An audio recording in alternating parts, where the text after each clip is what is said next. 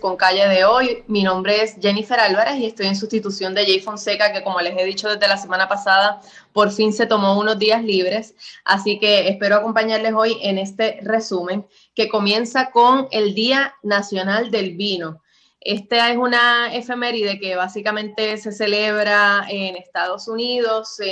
inventó en el área de California, donde está la mayoría de los viñedos de Estados Unidos, para tratar de mercadear y concienciar a la gente acerca de lo que es el vino en Estados Unidos. Eh, básicamente lo que ellos hacen es que abren los viñedos, eh, empiezan a promover el que la gente vaya y aprenda acerca de esta bebida. Y aquí en Puerto Rico eh, sería interesante empezar a celebrar el Día Nacional del Vino, porque yo no sé si ustedes sabían que en Utuado hay una finca en donde se producen eh, uvas en Puerto Rico y están produciendo vino también. Así que la invitación a que busquen por internet y vayan y visiten esa finca, porque aquí también en Puerto Rico, aunque muchos pensáramos que no, se puede producir vino. Bueno, también tengo una noticia por acá que es de servicio público y es que convocan a recogido de alimentos para perros y gatos. Esto se va a estar llevando a cabo el 29 y 30 de mayo en los McDonald's y básicamente se va a estar recogiendo comida eh, seca y enlatada para perros y gatos que se va a estar distribuyendo luego en varios eh, centros de adopción de animales o, santuarios de animales alrededor de la isla. Se estima que en Puerto Rico actualmente hay por lo menos 250 mil animales realengos, o sea que ahora mismo están en la calle estos animalitos y estas organizaciones sin fines de lucro lo que están haciendo es recogiendo esta comida para ayudar a estas otras entidades que se encargan de dar albergue a estos animalitos, así que eh, la invitación está el 29 y el 30 de mayo. Voy ya en breve a estar subiendo la página de jfonseca.com y a la app de J Fonseca la información de los McDonald's participantes donde usted puede llevar esos donativos para que luego entonces sean repartidos en los diferentes centros y albergues de animales en Puerto Rico. Entonces vamos a las portadas de hoy en donde el vocero de Puerto Rico básicamente habla acerca de atención especial a las escuelas del sur y es que la Autoridad de Edificios Públicos eh, dice que va a invertir 12 millones para tratar de eh, rehabilitar todas las estructuras que fueron afectadas los terremotos del sur eh, a principios del año pasado, en el 2020, cuando ocurrieron los sismos en Puerto Rico. También hay una noticia del vocero que dice levanta la mano para educación y es que el secretario interino, Eliezer Ramos, dice que si el gobernador lo al puesto en propiedad, él estaría dispuesto a pasar por el proceso de evaluación en el Senado. Como ustedes saben, la semana pasada el Senado rechazó el nombramiento de Magali Rivera y Magali Rivera era la segunda nominada al Departamento de Educación por Pedro Pierluisi. Vamos entonces a la portada de primera hora en donde se habla de que las víctimas violencia de, de violencia de género tienen la oportunidad de tener una aplicación en su, celular que les avisa cuando el agresor está cerca.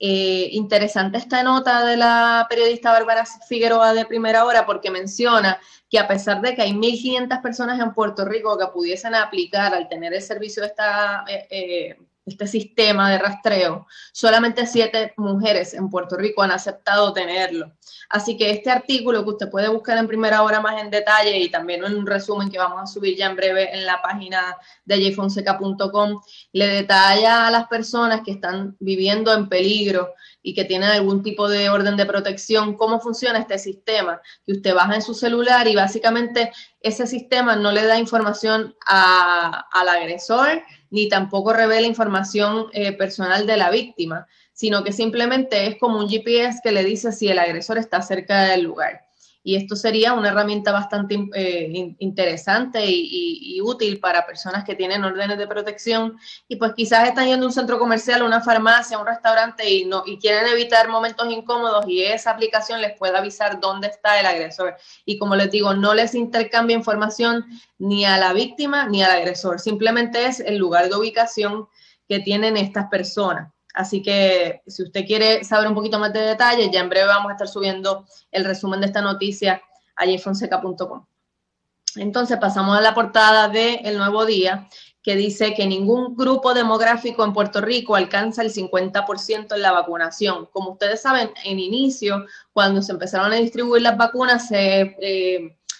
se dividió en partes eh, la población en Puerto Rico, primero los mayores de 65 años, luego los menores de, de 25, luego los de 17 a 25, que como ustedes saben, desde los 16 años, 17 ya se pueden vacunar. Pues ahora mismo el Departamento de Salud revela que todos los segmentos poblacionales no alcanzan ni siquiera el 50% de vacunación y esto que nos indica que debemos seguir regando la voz a nuestras amistades, a nuestros familiares, compañeros de trabajo, a que vayan a vacunarse, porque en la medida que no logramos el 70% de la población vacunada en Puerto Rico, pues no vamos a poder alcanzar esa inmunidad colectiva tan necesaria para poder entonces frenar el contagio del virus de COVID-19 y sus variantes.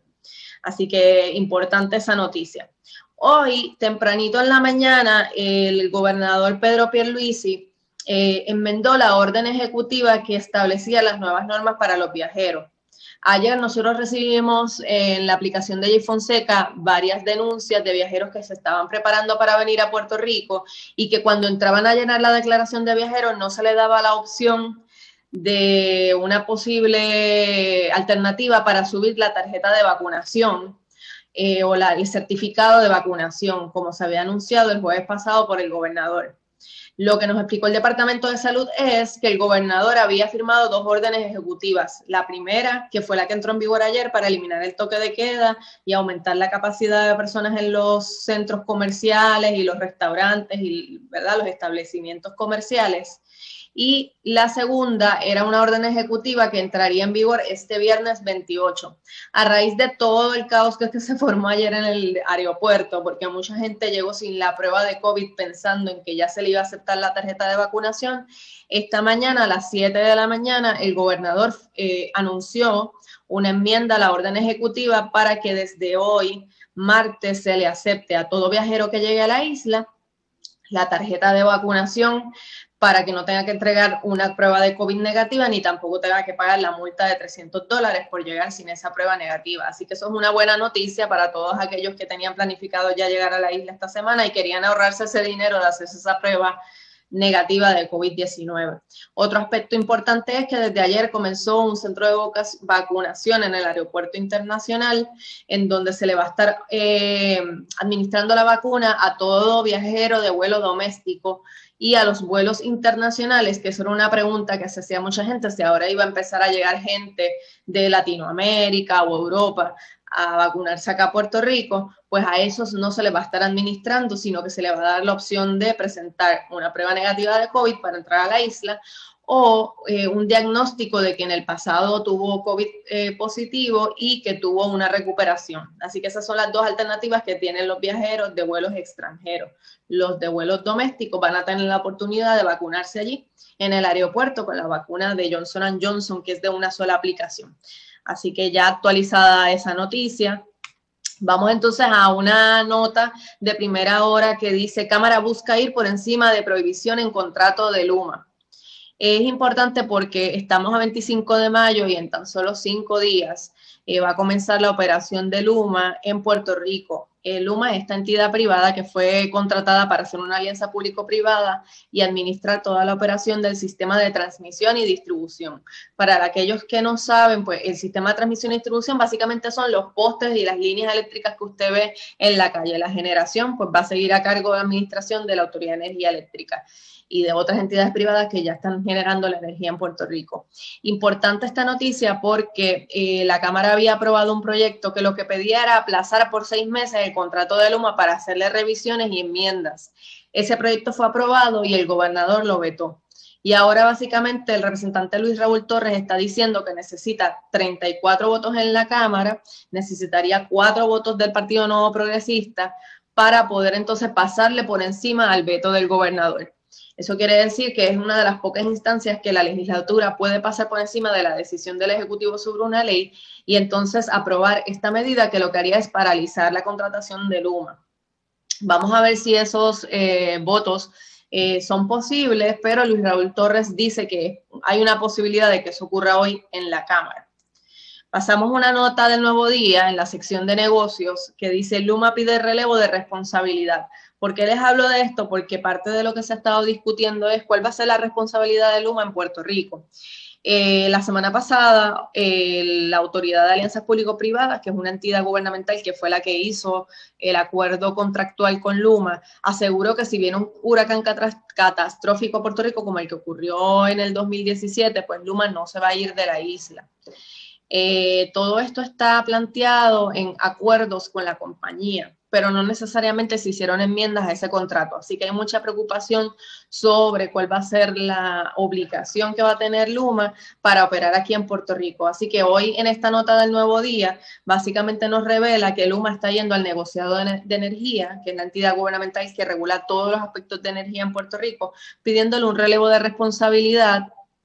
para que si alguna entidad, ya sea individual, privada, comercial, sufre algún daño a raíz de los trabajos que hace Luma, pues no se pueda responsabilizar de manera personal o individual a los ejecutivos de Luma.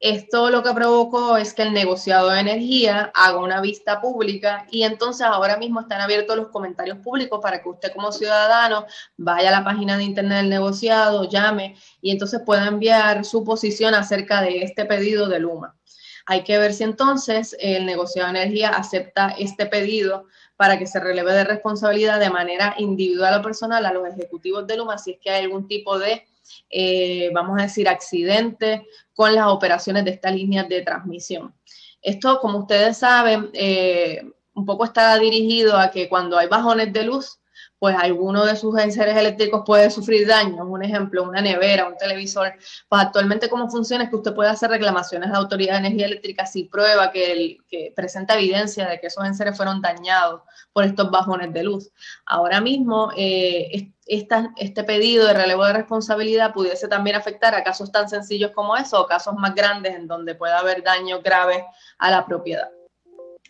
Pasamos entonces a una nota del periódico Metro en donde la comisionada residente dice que se descarga, descarta que venga otra ayuda económica del gobierno federal. Como ustedes saben, durante la pandemia, en el 2020 y el 2021, el gobierno federal ha enviado varios estímulos económicos y básicamente Jennifer González dice que eso se acabó, que ya no va a haber otro tipo de incentivo federal y que en octubre de este año se supone que el presidente Biden y pues todas las agencias federales lo que hagan es tratar de lograr que todo el comercio y la economía abra por completo en Estados Unidos. Así que aquellas, aquellas ayudas de desempleo adicionales y aquellos incentivos económicos que se estuvieron dando, pues básicamente ya lo que se dio o se otorgó es lo último, porque ahora el gobierno federal lo que quiere es abrir a la economía toda la, la situación, tanto en Estados Unidos y por ende nos aplica aquí en Puerto Rico.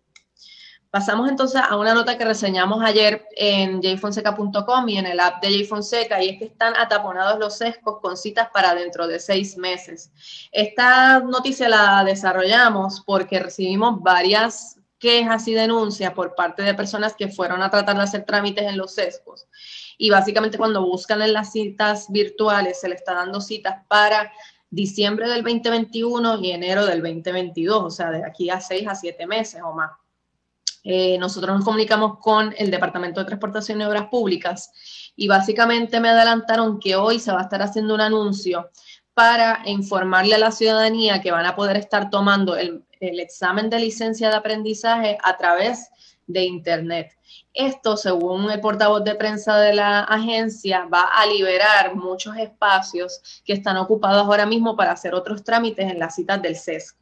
y eso vamos a decir que quitará un poquito la congestión de personas allí porque las personas que están buscando hacer trámites de licencia de aprendizaje van a poder hacerlo todo de manera virtual y remota. Otro asunto importante con esta noticia es que ayer eh, también recibimos quejas de varias personas que recibieron un mensaje de texto como el que ustedes ven en la pantalla, en donde tenían una cita ayer que habían esperado durante cinco y seis meses y de repente reciben este mensaje de texto diciéndole que fue cancelada porque había una avería en el sistema de energía eléctrica. Obviamente mucha gente se molestó porque después de que están esperando seis meses por esa cita se les canceló y también cuando llamé al, al Departamento de Transportación y Obras Públicas me dijeron que si usted tiene una notificación como esta que usted ve en pantalla, usted la puede llevar a cualquier sesco y entonces allí se supone que lo atiendan ese mismo día. Así que para aquellos que recibieron ese mensaje, no se desesperen, no tiene que buscar otra cita de aquí a seis meses, puede llevar esa evidencia y se supone que lo, lo atiendan en cualquier sesco.